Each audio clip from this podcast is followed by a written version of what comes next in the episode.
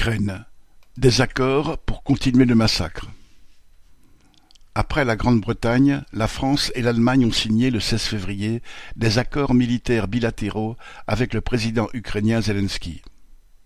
Les accords sont prévus pour dix ans, attestant que, pour les dirigeants des grandes puissances, la guerre entre l'Ukraine et la Russie s'inscrit dans la durée. Dans l'immédiat, l'Allemagne effectuera un premier versement à valoir sur les quelques huit milliards annoncés pour cette année, le double de 2023. Quant à la France, l'accord prévoit jusqu'à trois milliards d'euros d'aide militaire supplémentaire. Cependant, Macron a beau gonfler les muscles, la France ne joue qu'un rôle de second plan.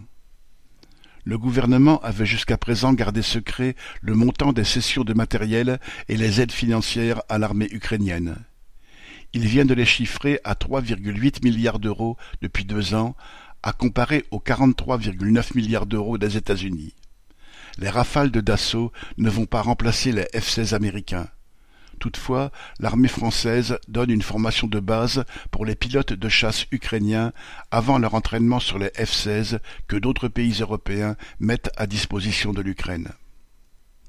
Parmi les armements livrés par la France figurent des blindés assez anciens pour avoir servi dans la guerre du Golfe, en Afghanistan et au Mali.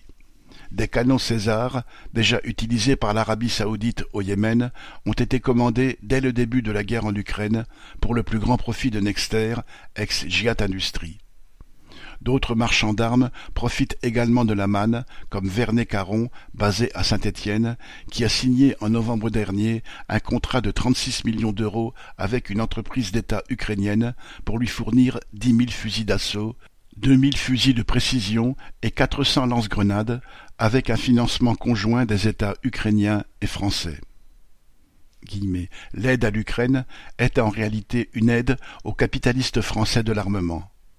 Comme l'a reconnu un député macroniste, cette dépense creuse un peu plus le déficit budgétaire. Il a oublié d'ajouter qu'il faudra en conséquence couper encore davantage dans les dépenses de santé ou d'éducation, ce qui est pourtant la réalité. Jean Sandet